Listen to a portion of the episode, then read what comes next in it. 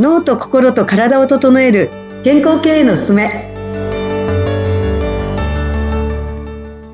人と組織の整え師鏡照美です。よろしくお願いします。アシスタントの田中智子です。この番組は脳と心と体を整え健康経営のあり方について経営コンサルタントの鏡照美さんとお伝えしていく番組です。鏡さん今日もよろしくお願いします。はいよろしくお願いいたしますお願いします。では今日は何について教えていただけますか？はい。前回ですねあのこの D ブレイン診断テストの2枚目のところあのストレスの状態とかですねこうメンタルの状態が分かるところについて、まあ、そこの部分の縦軸と横軸があるんですけど、うん、その縦軸について、まあ、あの、お話したんですけれども、今日もですね、まだこの縦軸のところでちょっと掘り下げたいところがありまして、はい。そこをですね、あの、話していきたいなと思ってます。はい。はい、ぜひぜひ教えてください。はい。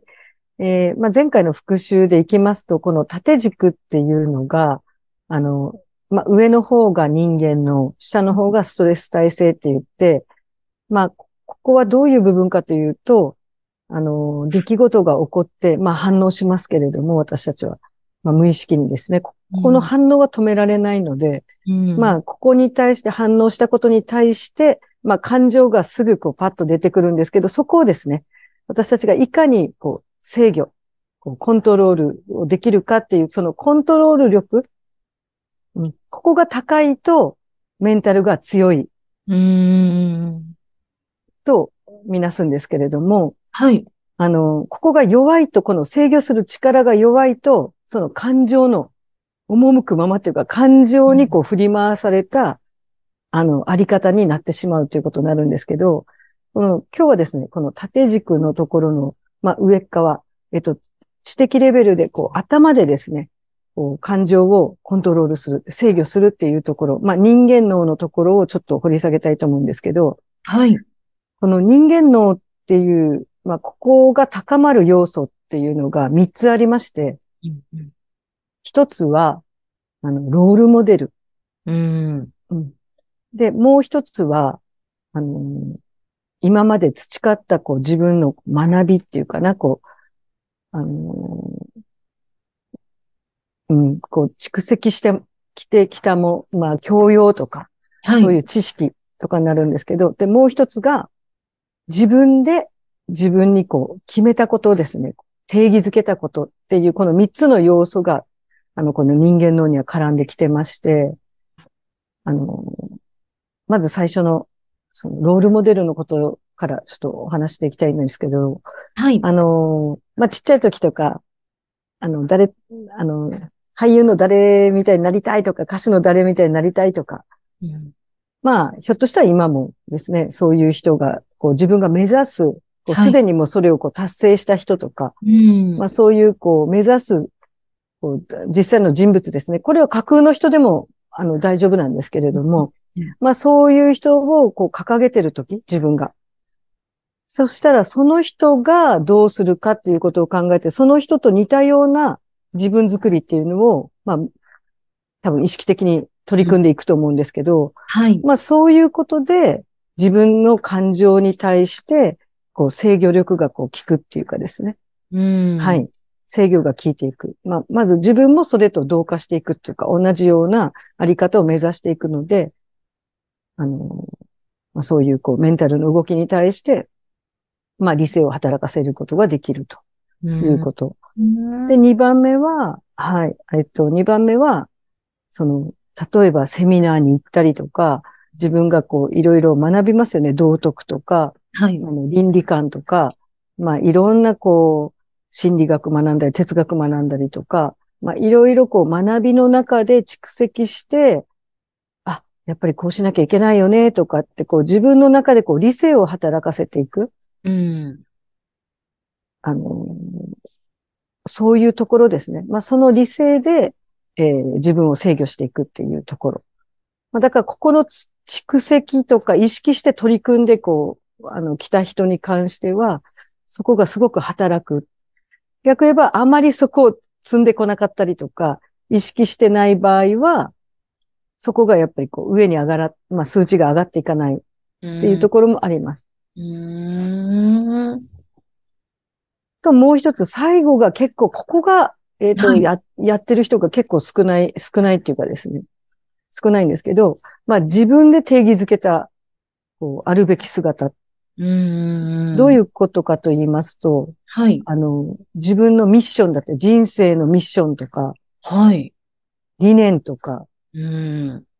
あの、ビジョンとか、あの、目的目標、まあそこに行くために、そのために自分はどうあるべきだという、こう、自分で定義づけてるあり方をですね。はい。自分との約束です、ここは。うーん。うん。ここに、こう、いかにコミットしてるかって、そのコミットするものを掲げてるかどうかっていうところですね。はい。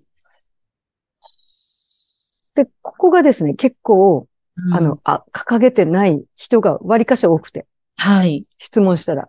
うーん。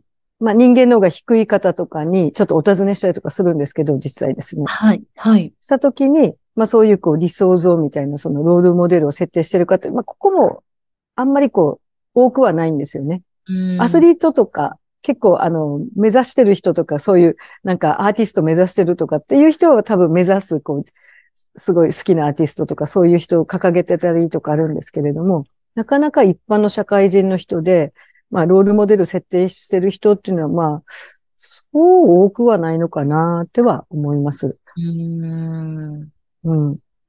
やっぱりこの一番最後に言ったさっきのこう自分の定義づけですね。あるべきすけど、ここはね、えっと、経営者さんとか結構あの夢を、あの、うん、起業したてで、こうすごく夢を持ってですね、あの、自分の、まあそういうこう掲げてね、こう人生のやりたいこととかいうのをもう決めて目指してる人っていうのはもう割かし高いんですよね、ここが。はい。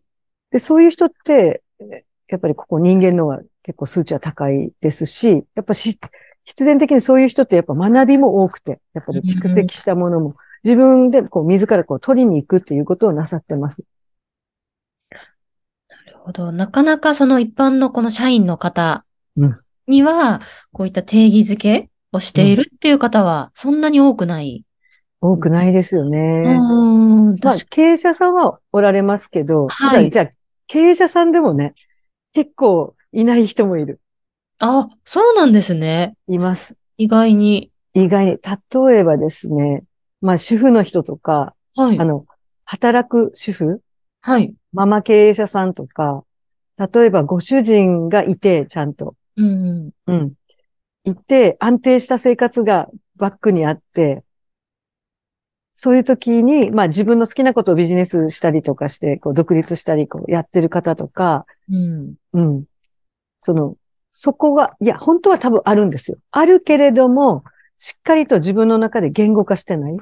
うん。とか、毎日毎日バタバタバタバタで忙しくて、はい。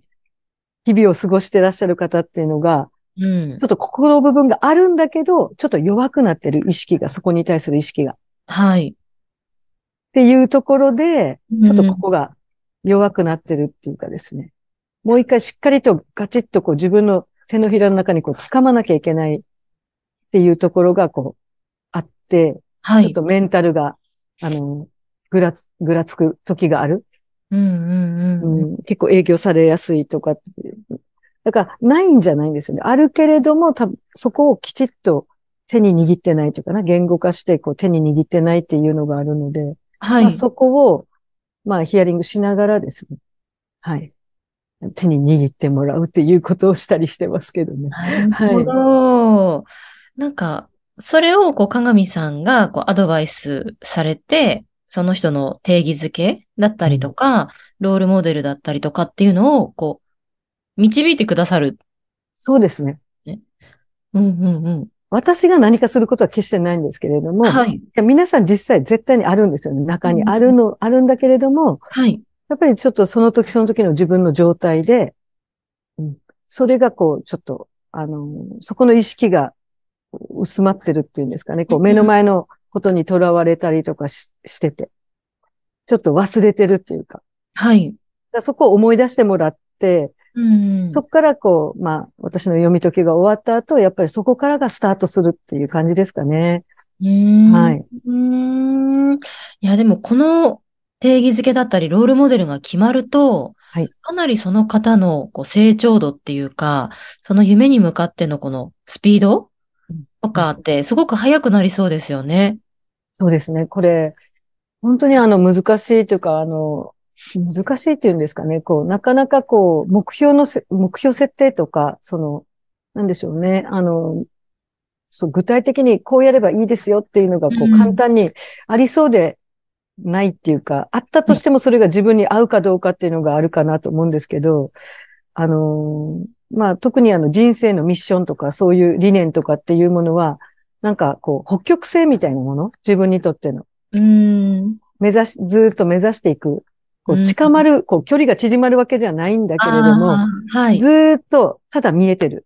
ううん。ずっと。ただ、その、天気が悪かったりとかすると見えない時もあるんですけど、そこにあるんですよね。なくなっったわけじゃなくて、ある。うん。でそう目指していくものと、まあ、ロールモデルって言ったら、こう、結構、もうちょっと近いところに設定していったりとかすると、また、こう、次の、まあ、そこ近づいて達成したら、また次のロールモデル設定してっていう、こう、うんあの、短期と長期じゃないですけど、はい。はい、近距離と長距離のところの、こう、設定をうまくこの人間ののところで、その、両方設定していいって、その間をこう自分の学びでこう埋めていくっていうかですね。ねそういうことをやっていくと、まあ、あの、理性っていうか、こう、うん頭で制御していく力っていうのは、こう、蓄えられるっていうか、まあ、育んでいくのかなっては、なんか、思ってます。なるほど。うん実感し、まあ、私自身も実践しながらそう思ってます。はい。ええいや、なんかすごく、この、えっと、3月という時期がその年度の変わりの時期ですし、はい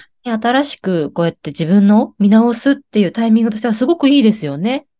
そうですね。うん。いいと思います。その、まあなんでしょう。あの、人生、ある程度もう、まあ40とかうん。ぐらいになってくると、それ以降になってくると、ある程度もう定まって、こう、同じ道をこう、何度も何度もこう通りながら、こう、道をね、こう、頑丈なものに作っていくっていう歩き方をされる方が、まあ、多多いか、多いのかなと思うんですけれども、定まっていくのかなと思うんですけど、まあもちろん定まらない人もいるんでしょうけれども。うん。まあでもそうした時にですね、こう自分がそういう北極星をきちっと置いてですね。